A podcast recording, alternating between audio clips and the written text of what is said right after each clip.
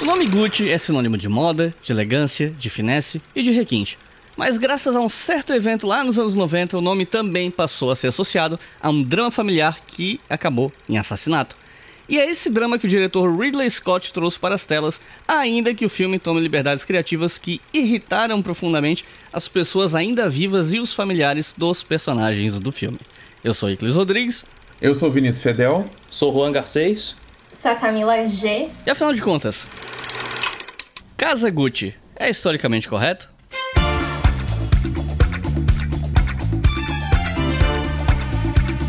E aí, pessoal, sejam muito bem-vindos a mais um episódio do Historicamente Correto, esse podcast que vem trazer para você informação histórica e dizer para você se os filmes que você assiste são ou não historicamente precisos, historicamente corretos, chame de que você quiser. E hoje vamos falar sobre Casa Gucci, um filme mais recente do diretor Ridley Scott, que vai aparecer outras vezes aqui nesse podcast, vocês podem ter certeza, que aparentemente está tentando se consolidar aí como uma espécie de Manuel Carlos de Hollywood fazendo filme de drama de rico, né? Ele já tinha feito aquele Todo o Dinheiro no Mundo, aquele que deu rolo com Kevin Spacey, aí agora Casa Gucci. E para conversar com vocês, né, estamos aqui com o nosso time de elite, ou não, eu tô exagerando, mas enfim. Uh, hoje a gente vai conversar um pouco sobre esse filme que tá chamando atenção, especialmente por conta de elenco. Tem muita gente aí que ficou muito impressionado com a atuação da Lady Gaga, mas muita gente criticou também, criticou os sotaques porque de fato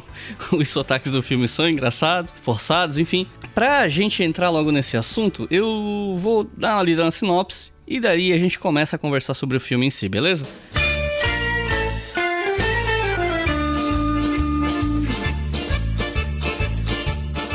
Casa Gucci é baseado na história de Patrizia Arediani, ex-mulher de Maurício Gucci, membro da família fundadora da marca italiana Gucci. Em 1978, Patrizia é uma jovem mulher que está atrás do ricaço, porém estabanado Maurizio Gucci, herdeiro da famosa marca de roupas de grife Gucci. Eles acabam se casando e tendo duas filhas, porém, com um império para governar e o amor dos dois acabando cada dia mais, Patrícia se vê ameaçada quando seu marido encontra um amante e pede o divórcio. Mas mesmo ganhando uma pensão milionária, Patrícia se sente ameaçada e conspira para matar o marido, em 1995, contratando um matador de aluguel e outras três pessoas, incluindo a terapeuta e melhor amiga. Ela foi considerada culpada e condenada a 29 anos de prisão, quase três décadas de amor, traição, decadência, vingança e assassinato. O filme revela a importância e poder que o nome Gucci carrega e tudo que a família fez para conseguir esse controle.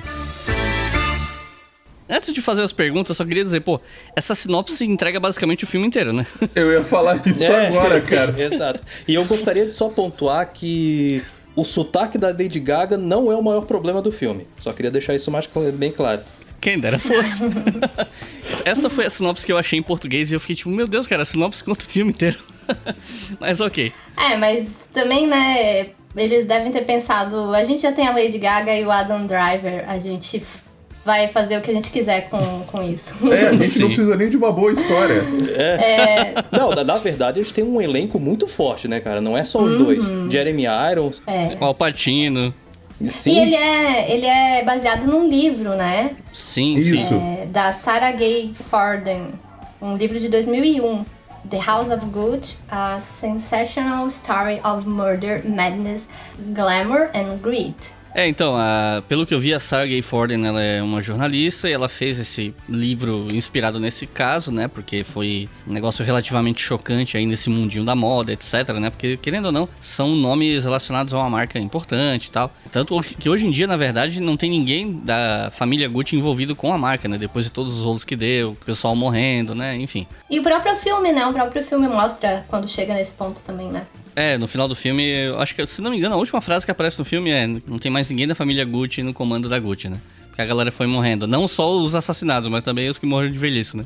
É, não, e existe também um outro aspecto que é muito explorado no, no filme, e é interessante porque, tipo, isso também foi explorado em até algumas notícias da época. É, é, o tom novelesco dessa história, né? Sim. Um novelão. Sim, esse filme é um novelão. E inclusive eu não me lembro. Eu acho que foi o diretor de fotografia do filme que comentou que eles queriam fazer uma parada tragicômica com uma veia meio novelesca mesmo. Se o plano era esse, conseguiram. Então de parabéns. Agora, se o resultado ficou bom, nós já Não sei. Bom, como eu já falei no episódio de Spencer, eu vou repetir aqui, a nossa ideia aqui, nosso objetivo é falar de quão historicamente o filme é preciso ou não. Claro, a gente pode opinar e dizer, achei o filme uma bosta. E eu de fato achei. Mas a gente não tá aqui para fazer uma análise crítica séria do, do filme como obra fílmica. Isso a gente deixa para os críticos de cinema. Que a gente vai falar da parte histórica do filme. E para começar, eu queria perguntar para vocês sobre uma cena logo do começo que mostra a Patrícia Reggiani, falar com aquele sotaque horroroso do filme. A Patrícia, ela aparece na empresa do, do pai, né? Tem lá a galera com os caminhões e tal, que ela trabalha ali. E se eu não me engano, até depois tem um diálogo dela com o, o Rodolfo, né? Que é o pai do Maurício, em que ela fala que trabalha na empresa do pai e tal. Na verdade, pelo que eu li, não era o pai biológico dela, era o padraço, né? Ela adotou o sobrenome do padraço, inclusive. E tem uma polêmica aí em torno de, dessa parte da história. Não, tá, tudo bem, tô exagerando, não chega a ser uma polêmica, mas tem uma certa dúvida em relação a isso por conta de algo que ela teria falado na prisão, né? Depois que ela foi presa e tal. Qual é a, a divergência em, em relação a essa cena, se ela é ou não correta? É, essa polêmica, né, entre aspas, né, não sei se chega a ser uma polêmica, é, ela é baseada ali numa frase que ela teria dito na cadeia, né, que ela nunca tinha trabalhado nem um dia da sua vida. E ela não via porque agora ela teria que começar. Eu não gosto de trabalhar, não. Essa frase dela é porque, se não me engano, em 2016... Não, eu acho que foi 2011, se eu não me engano. 2011, né? Ela saiu Isso. em 2016. Em 2011 ela já podia, né, ter saído da cadeia se ela fizesse trabalho, né? Aquela coisa, né, quando ah, a pessoa tá cumprindo a sua sentença, né? Que de trabalhar para reduzir a pena e tal, né? Isso. E aí ela não quis, ela falou que não, nunca trabalhei, você tá louco? e aí vem a, vem a coisa, né, que ela é uma, uma personagem, né, histórica, muito interessante, né? Quando eu li isso eu falei, nossa, icônica, né? Mas assim, ela é uma assassina, Camila, você não pode gostar dela. Na verdade, ali, o que aparece no filme é que ela trabalha na empresa ali, que é o, o cara que é o padrasto dela. Eu não me lembro se no filme fica claro que é o padrasto dela ou se parece que é o pai. Que eu me lembre, não. Não, né? Não fica claro. Que eu me lembre, eles tratam como pai, né? É. E aí, no caso, ele teria uma coisa lá de transporte, né? Só que no caso, ah, a Regiane, ela não teria sido, né, no caso, a Patrícia, não teria sido tão rica quanto os Gucci, mas ela tava ela tinha uma vida bem melhor do que o filme sugere. Ela teria sido uma socialite da sua época, assim. Porque a mãe dela se casou com esse cara que não era o Urediane, né, que deu o sobrenome pra ela, mas ela nasceu, ela era filha de um outro cara. Então esse cara adotou ela, né, quando casou com a mãe dela. E aí ele tinha lá, ele era um rico empresário. O nome dele era Ferdinando Reggiani. Então, só que ele não, não, não tinha uma, um status social tão abaixo, assim, dos Gucci como aparece ali no filme, né? Ali no filme parece um terror, assim. O pai do o Maurício fica, ah, não, mas ela é uma interesseira. Assim, ela provavelmente tinha menos dinheiro, sim. Ela tinha menos dinheiro, mas ela não era, assim, uma ferrada na vida, né? Mas é interesseiro. Sim, interesseira sim. E ela fala umas coisas, assim, frases famosas, tipo, prefiro chorar em um Rolls Royce do que ser feliz em uma bicicleta, né? Pobreza pega. E tem uma coisa também de que ela, ali ao longo do filme, a gente vai vendo que ela não fica tão possessa pelo fato do Maurício ter uma necessariamente uma amante, né? Mas é no momento que ele quer o divórcio, no momento que ele quer tirar a herança das filhas, né? Então, uma alpinista social, será? Não sei, mas né, parece que ela é muito uma alpinista social.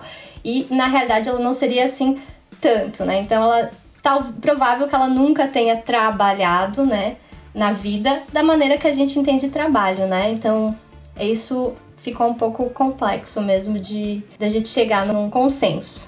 It was a name that sounded so sweet, so seductive.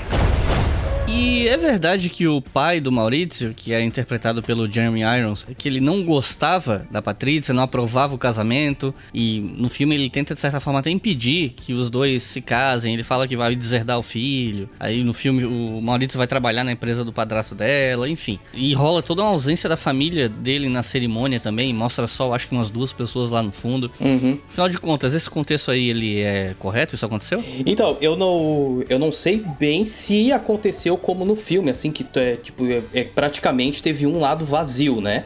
Mas de fato, o pai do Maurício, que é o Rodolfo, ele não compareceu ao casamento, ele não gostava da Patrícia, é Patrícia, né? Vamos, assim, né? Patrícia! Né? Patrícia! Tem que fazer a mãozinha também quando fala? Lógico. Eu fiz. Eu, eu tô fiz. fazendo. É, eu fiz aqui, ó.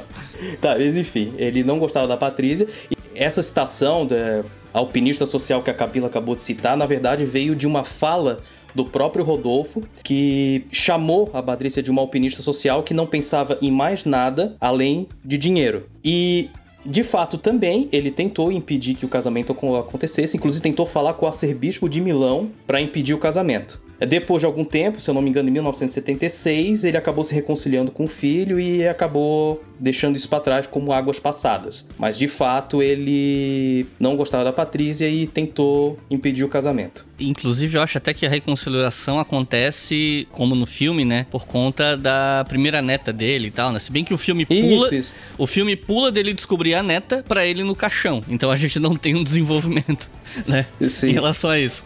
É muito breve né, parte. Quando eu fui ler sobre a história por trás do filme, eu encontrei informação de que alguns membros da família Gucci foram excluídos desse filme, a ponto de parecer que eles nem existem. Na verdade, são pessoas da família que não existem no filme, como se elas não existissem na vida real para acelerar a história ou para talvez ter menos, menos barriga no filme, né? Aí eu queria saber se assim, foi falta de autorização, ou é os roteiristas que queriam condensar a história. Imagino que tenha sido coisa de roteirista, isso é bem comum, né? Mas enfim, quem são essas pessoas? Bom, é, na verdade, assim, a gente entende ali no contexto do, da história, né, que não cabia ali mais gente, porque já ficou um novelão cortado, né, em vários aspectos. Então, o cara que, né, foi o fundador ali, era o Gúcio primeiro, ele teve então o Vasco, o Aldo e o Rodolfo. O Vasco é o filho que não aparece. O, o Vasco sempre fica em segundo plano?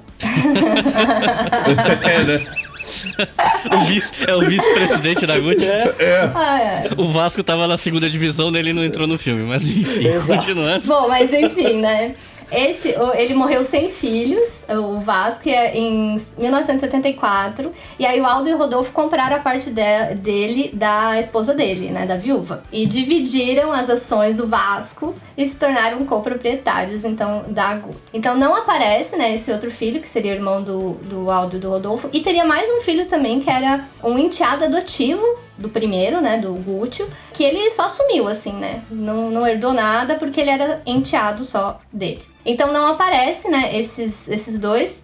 E se eu não me engano, não, não me engano mesmo, o Paulo também tinha dois irmãos que não aparecem, que eram o Roberto e o Giorgio. Inclusive, quando o Rodolfo morre, fica uma, um desequilíbrio ali, né? Porque 50% das ações eram do, do filho do Rodolfo, né? Do Maurício. E o Roberto e o, o Paulo tinha ainda que dividir a parte, né? O outro 50%, né, que era do pai dele, né, com o Roberto e o Giorgio. Então, sempre teve um desequilíbrio ali de, de poder na, na família, nesse sentido da própria herança. Eu imagino que não tenha sido por falta de autorização, né, porque parece que a família Gucci até abriu os arquivos, não gostaram do resultado, né, mas eles permitiram pesquisa, coisa assim. Então, eu acredito que foi só uma escolha mesmo do, do roteiro, né, para caber melhor a história. I don't consider myself a particularly ethical person, but I'm fair. E voltando na morte do Rodolfo Gucci, quando isso acontece no filme, o Maurício ele teve que brigar com o tio dele, o Aldo, pelo destino da Gucci como empresa, né? E no fim das contas, o Aldo acaba sendo preso, né, nessa desse fogo cruzado. Isso tem respaldo na realidade?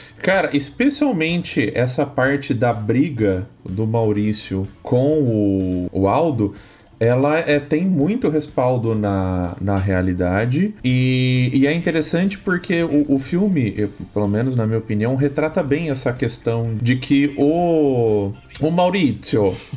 É, ele tinha uma visão muito diferente do Aldo para a empresa Gucci e ao ponto que chegou justamente na, na tensão dele vender a vender a, a porcentagem que ele tinha na Gucci pelo, pelo, pelo, pelas dívidas que ele foi criando, pelo estilo de vida que ele tinha, que era extremamente extravagante e que era muito ligado à visão que ele tinha da Gucci, né? Dessa, da marca Gucci. Entrou pra destruir a empresa, resumindo. Bota na mão de gente que não sabe o que tá fazendo. É? É, aquela- é- é- é filho de herdeiro, né, cara? O cara nunca trabalhou. É aquele cara que vai fazer o, o banner por 30 pila, né? O filho do vizinho. Exatamente. Nesse caso, eu acho que vai mais além. É Aquela pessoa que herda o império do pai, não sabe o que fazer com ele e você vê claramente que, assim, putz, isso não vai dar Exa- certo. Tipo, é. sei lá, Patrícia Boravanel, sabe? É, o Mauricinho, o termo Mauricinho veio daí, gente. O Mauricinho e a Patricinha, será? Boa pergunta! Boa pergunta! Essa pergunta não tava no roteiro, né? Mas vou pesquisar. Foi A gente tinha que ter pesquisado isso. Sim. Meu Deus. Ah, gente, esqueci de mencionar também que eles tiveram mais uma filha, tá? O Maurício e a, e a Patrícia, que era a Alegra. Então, e ela não aparece, ela nunca existiu Ah, no ah, filme, eu, né? Eu quero ver você com sotaque italiano falando isso. Vai. Alegra. Alessandra e Alegra. Obrigado. Olha, a julgar pelo resultado do filme e o fato que a família toda odiou, eu acho que essa Alegra deve estar alegre de não ter aparecido no filme. Sim. Alegra me lembra o nome de um remédio. Tem um remédio que é assim, não é? Parecido. Na verdade, a- elas nem têm mais contato com a mãe, eu acho, né? Atualmente, eu acho. Ah, eu vi que elas são meio. Elas, assim. Ajudaram a defender a mãe em alguns aspectos lá do, do julgamento, assim, mas elas não têm contato direto, né? Também deve ser complicado, né? Não, tudo família saudável, pô. Vamos falar de família tóxica? Vamos! É, vamos! Ah, vai, vocês estão falando quem nunca teve um assassinato na família? Terça-feira. Mas enfim, já que a gente tá falando de família exótica, a gente tem que falar do Paolo Gucci, que é primo do Maurizio, né? Ele é interpretado no filme pelo, pelo Jared Leto com uma tonelada de maquiagem e é mostrado no filme como um cara bem caricato, até meio burro, assim, que sonha em ser estilista, mas ele não tem talento nenhum. E ele queria, no, filme, né? Ele quer fazer uma linha de roupas para um público mais jovem. Mas aí o Rodolfo, ele pega ali ó, os croquis dele e dá um esculacho Isso aqui é uma porcaria! e trata ele como um cara sem talento, enfim. Não, não, sem talento não. Nas palavras dele, medíocre. Sim.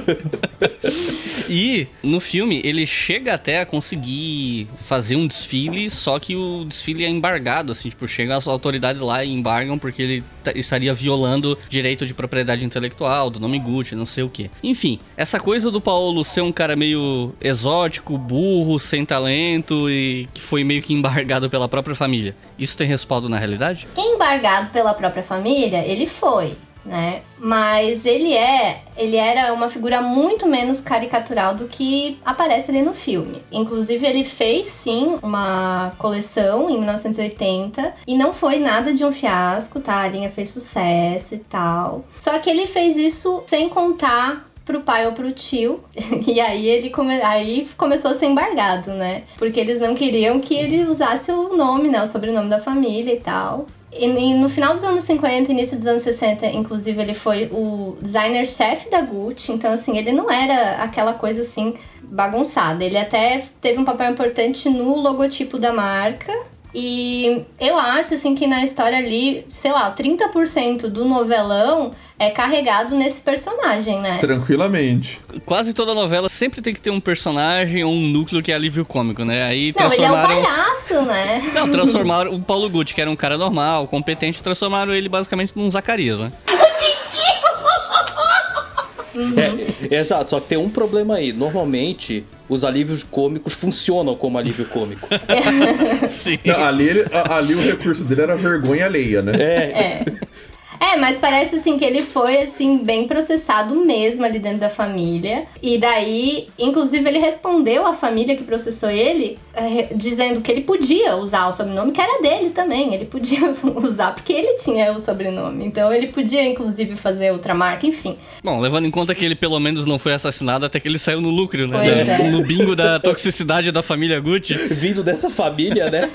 É, Mas eu fiquei, eu fiquei sentida porque na minha pesquisa aqui, eu vi, é, na pesquisa, no livro ali, tem cenas de reuniões animadas do conselho, onde acabavam em brigas e bolsas Gucci sendo arremessadas. Olha só. Eu queria muito ver essa cena. Eita, Eu também. E isso não colocaram no Isso filme. que era bom, não, né? Mas É, exato, pô. É o segundo episódio que a gente grava, é o segundo episódio que a Camila fala que queria ver um barraco no filme. Vocês já entenderam que a Camila é a barraqueira do. Não, e ainda que nesse tem mais sentido, porque é novelão. O que, que é uma boa novela sem barraco? Pois é, gente. É, que isso. tudo bem, tudo bem. Eu vou, eu vou dar o braço torcer que seria legal. Na verdade, a Camila é a barraqueira confessa, né? Porque todo mundo aqui gosta de barraco. Ela só é a pessoa que tem coragem de falar. E bom, aproveitando que a gente tá falando de treta, de família e toxicidade, mais uma pro bingo da toxicidade da família Gucci, é que no filme dá a entender que o Maurício ele teria falsificado, ou ele ou a Patrícia, né, teria falsificado a assinatura do Rodolfo Gucci quando o Rodolfo morre, porque ele não deixou o testamento dele assinado. E sem aquela assinatura, eles iam ter que pagar uma quantidade absurda de impostos sobre herança. E tem gente que sugere que na verdade foi a Patrícia que teria armado isso e tal. O que, que se sabe sobre essa coisa da suposta assinatura forjada? Então, respeitando a questão da presunção da inocência, a gente não sabe se ele fez isso. Entretanto, realmente o, o, o tio Aldo, né, que é o personagem do Alpatino, realmente acusa o sobrinho disso. E, inclusive, como, como resultado desse, dessa acusação, e isso também é retratado no filme, é, não só as contas dele são congeladas, como ele tem que fugir para a Suíça, né? E, e passar um tempo lá. E o que a gente sabe é que esse processo correu, entretanto, depois ele foi absolvido dessa acusação. Então a gente sabe que houve a, se, se ele realmente ou se ela falsificaram, a gente não sabe. O que a gente sabe é que realmente teve essa acusação, essa acusação teve repercussões. Entretanto, depois, durante o, o processo, ele foi absolvido disso. Se não me engano, por falta de provas, né? Exatamente. É, não, mas o filme sugere, né, que tenha sido, né, porque... Que foi ela, né? Sim, porque no início ali, a primeira, as primeiras cenas é ela falsificando a assinatura do padrasto, né, lá na empresa deles lá. Exatamente. A questão é: a gente pode dizer que esse processo acabou em pizza? Não, mas sabe o que eu acho mais irônico? A gente tá falando em presunção de inocência dentro da família Gucci. É. Com a quantidade de merda que tem lá, a gente tem que presumir que é daí pra baixo. É. Não, eu só tô falando isso porque eu não quero tomar um processo deles, entendeu? Ah, porque com certeza eles estão ouvindo esse podcast, né? Podcaster brasileiro acusa a família Gucci novamente. Não, eu já vou processar. Imagina eles vindo um monte de brasileiro falando Patrícia, Maurício, Isso aí já dá um processo bom. Tudo bem que assim, se eu tomar um processo deles, que eles vão levar embora uns boletos que eu tenho aqui em casa. É isso. É, eu posso oferecer cerveja de carinho se quiser.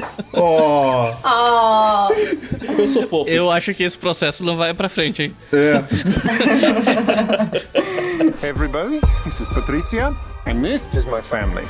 No filme, o Maurício termina o casamento deles de uma maneira bem covarde, né? Ele, tipo, ah, tô indo viajar pra trabalho, né? Aquela coisa. Vou ali comprar um cigarro. É, foi comprar um cigarro. E, enfim, ele vai, diz que tá indo viajar a trabalho e some. Simplesmente não volta.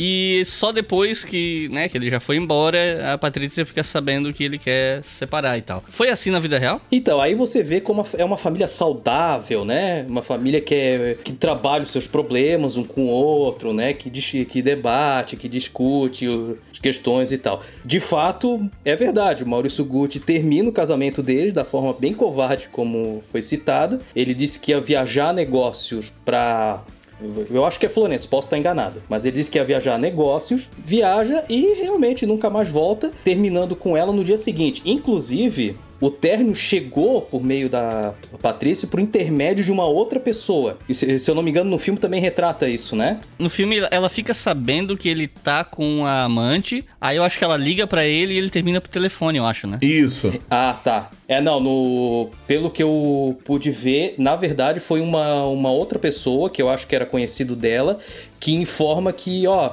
Maurício tá terminando com você, o casamento de vocês acabou. No filme tem um advogado, chega a levar documento pra ela assinar e tal, e o Maurício não tá junto. Isso, isso. É, é, é um pouco mais trabalhado. e No filme torna.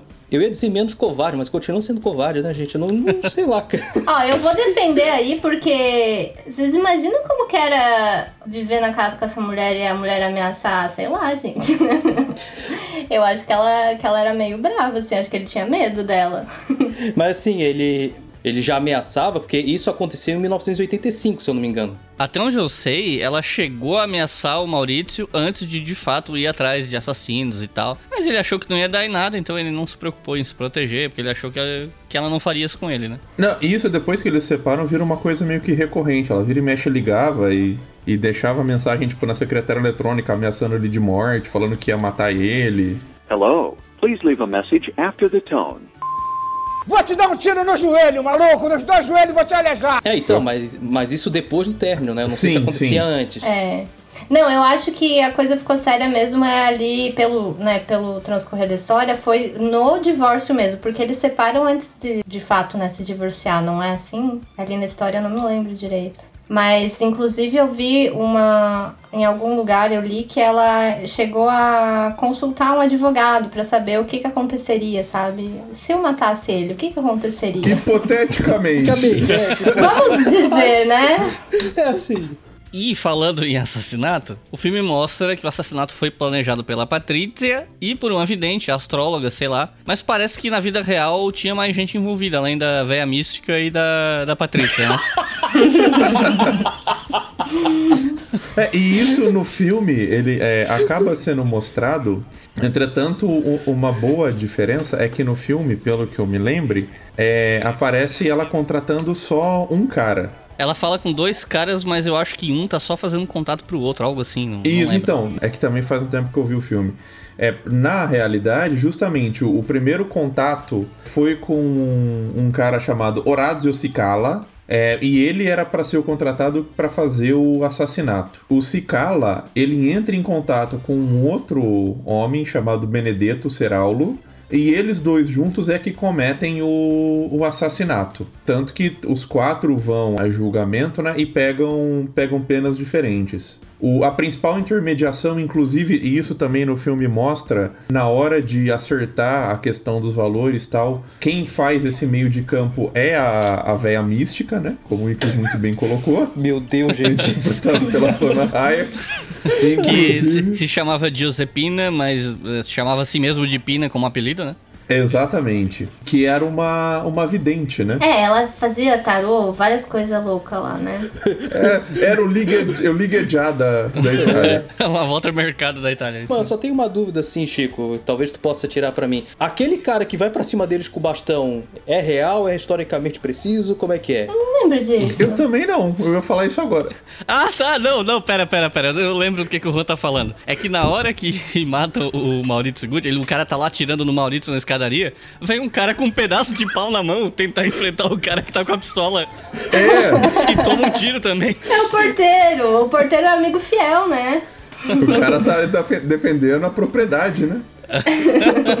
Tá, eu não sei se isso era historicamente preciso. É, isso eu também não, não sei te dizer, Juan.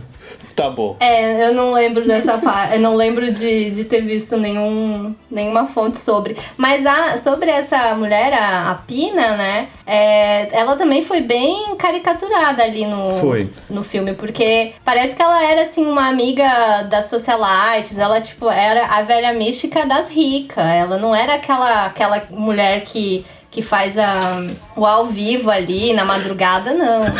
Ela era uma.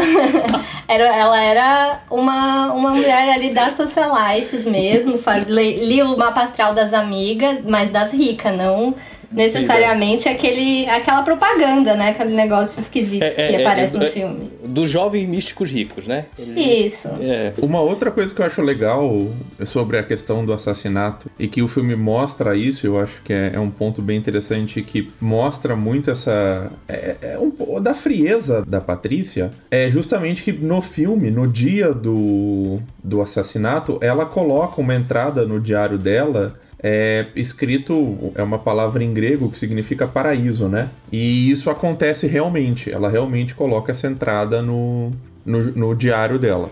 Que acaba por testemunhar contra ela também. né? Exatamente. Não, você é burro, cara, que loucura. Mas eu ainda tô encasquetado com essa coisa do cara com pedaço de pau. Não, porque assim, pô, tu tá ali no teu posto de trabalho, aí tu escuta tiro do lado de fora. Exato, tu pega um bastão de, bastão de beijo. Aí, aí o cara vai com um pedaço de pau e ele parece que fica surpreso quando vê que tem um cara armado. Pô, tu achou que tava acontecendo o que lá fora? É, eu vou lá. Tu achou que tinha um cara jogando biriba no outro, porra? Você gosta de biriba? Eu gosto de biriba. Por isso que eu acho que é importante saber se é historicamente preciso ou não. É, é rojão, vou lá. É. tô Vou tô atirando rojão aqui na frente de casa, vou lá dar um pau nesse cara. At least it's my name, sweetie. Our name. E tem uma cena bem rápida também, porque na verdade depois do assassinato, o filme corre horrores, assim, tem mais um minuto de filme e acaba, assim. Eu fiquei até surpreso porque não, não dá muito tempo de desenvolver nada. É, é, a parte mais importante eles correm, né? Não, o filme é imenso e mesmo assim não entrega nada. Olha, se eles tivessem feito um filme sem a intenção de, de ser novelesco, e tivessem focado um pouco na coisa do tribunal, eu acho que teria sido um filme melhor. Mas aí é a gente opinando, né? Vamos fo- focar em história. Minha pergunta é: no filme, mostra ela super rapidamente chegando no apartamento onde a, amante do Maurício, que nesse ponto já não era mais amante, né? O relacionamento que, que ela tinha com o Maurício, ela tava no apartamento deles. A Patrícia chega lá e já entrega uma ordem de despejo mandando a mina embora, assim. Isso aconteceu? Não foi exatamente, tipo, rapidão, assim, ó, pega aí, despejo, vai embora e tal, né? Mas, de fato, ela tentou expulsar a Paola Frant do seu apartamento. No dia seguinte, logo após a morte do Maurício, ela já tentou expulsar, mas, mas não foi imediatamente, né? Acho que ela ficou morando, a Paola ficou morando um tempo lá, mas depois ela conseguiu, a Paola saiu, e a Paola morou no apartamento de 1995, que foi o ano que... A Paola não, a Patrícia, desculpa ficou morando no apartamento do ano de 1995, que foi o ano que a Paola foi Despejada. foi despejada, até 1997, que foi o ano que ela foi presa pelo assassinato do Maurício Gucci. Ela ficou dois anos no apartamento, mas o acontecimento corresponde de fato com a realidade.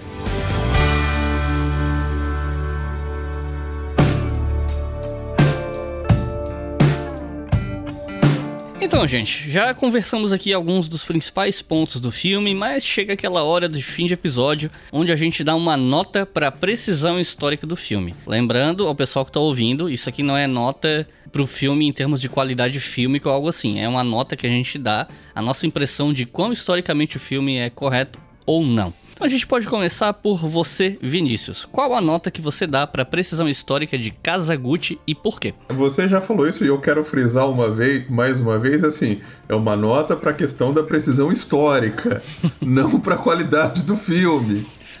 Porque se fosse pra qualidade seria menos, né? Exatamente. Bem menos, imagino. Cara, eu, eu vou dar 7. Eu acho que esse filme, eh, né, em termos de precisão, ele, a- ele acerta bastante coisas. Como a gente falou aqui no, no episódio, uma parte considerável da, da narrativa que é construída tem o seu, o seu fundamento. A gente não está discutindo aqui questão de execução ou, ou outros problemas. Então, por isso, eu fico com 7. Juan, qual a nota que você dá e por quê? Eu dou 7,5 e eu concordo com o Vinícius também. Eu acho que o filme, ele teve os seus momentos de, de tentar fazer uma novela, assim, né? De exagerar alguns acontecimentos, mas foram acontecimentos que de fato ocorreram. Eles botaram uma liberdade criativa, talvez, assim, para deixar a trama um pouquinho mais interessante. No meu ponto de vista, não conseguiram, mas, como vocês disseram, não é uma análise do filme, e sim uma análise da precisão, e é isso aí. Camila, qual a tua nota e por quê? Eu dou seis. Eu acho que algumas simplificações ali são, são coerentes, né, dentro do que a gente pensa no filme, né? Tipo, você fazer uma caricatura de alguns personagens, mas ali no caso eu acho que foi demais, assim. Então vai seis, assim, por causa disso. Mas, é, de modo geral, não tem muita coisa tão distante da realidade, né? Então, seis. E a minha nota também é 6. Eu acho que eles pegaram muitos eventos reais, então isso dá um, um boost né, na nota, mas esses eventos eles são apresentados de uma maneira que, na minha opinião, é um pouco errática. E aí eu não vou dizer que o filme é ruim por isso, tá? Eu, já falei no outro episódio, eu vou repetir aqui. Não é a precisão histórica que faz um filme ser bom ou ser ruim, embora dependendo do tema, dependendo da história que está sendo contada, uma distorção histórica pode, na minha opinião, piorar um filme sim. Mas nesse caso aqui, eu acho que não. Eu acho que no caso Gucci, o que faz com que eu não goste do filme não é a parte histórica. E eu acho que a parte histórica dele poderia ser mais precisa, até poderia, mas não acho que é isso que bota o filme para baixo, né? Eu acho que um 6 tá, tá uma nota bem servida, até porque os próprios realizadores do filme fizeram questão de ressaltar que eles quiseram tomar várias liberdades, né? Então. Não, mas o do Spencer também. Mas você tem liberdades e liberdades, né? Tem liberdades que se aceitam melhor do que outras. É que, pô, todo filme toma liberdades, mas a questão é o, até onde essa liberdade vai. Eu acho que no Spencer ela vai longe demais, entende? Não, eu concordo com você. Eles, eles abusaram demais dessa liberdade, eu acho que esse é o ponto. Eu só quis encher o saco. E também acho que tem a questão do, do percurso, né? Porque o Spencer é da três dias, né? O, a família Gucci é. Quase três décadas. Um, é. Né? Então tem isso. Inclusive, isso é uma coisa até que, de um ponto de vista histórico, eu não sei o que eu penso sobre isso, mas eu, eu tive a sensação de que o filme não comunica bem a passagem de tempo. Sim, eu uhum. concordo. Ele conta uma história longa, pelo menos tem uns 20 anos nesse filme de história. E tudo parece que aconteceu em coisa de. Cinco anos, né? Cinco anos no máximo, né? Então isso até me deixou confuso em termos de localização temporal, né? E também você não consegue entender a passagem pros próprios personagens, né? Tipo, como que o Maurício deixou de ser um cara ali meio bananão para se tornar um cara que, ah, não, vou ficar aqui e não quero mais saber da Patrícia, nem vou nem olhar na cara dela. Não, é, tipo, a própria postura dele, co como ele age enquanto ser humano, né? É tipo, é completamente diferente quando ele vai conhecer a, a Patrícia e quando ele começa a ter o caso dele, né? Tipo, nem parece a mesma pessoa. Isso, um personagem incoerente, você não consegue Eu não consegui entender a passagem, né, dessa. Não, eu também, me causou um estranhamento muito grande. Tipo, do nada ele tá todo sedutor, todo galanzão, assim, malandro. Mas enfim, a nossa média para Casa Gucci é 6.6.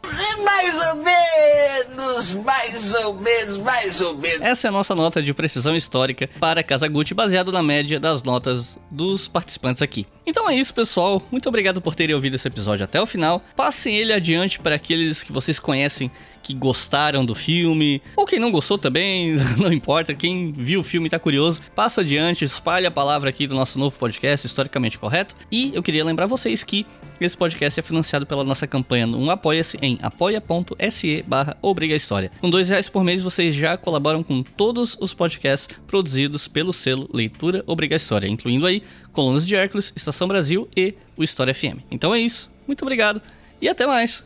Esperando um filme bom.